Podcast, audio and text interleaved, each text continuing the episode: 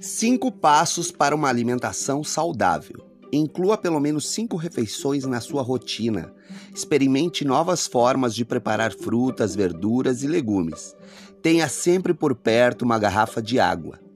Não tenha em casa alimentos ricos em gordura trans ou saturados. Acostume seu paladar com menos sal e menos açúcar. Essa foi a nossa dica do nosso podcast de hoje.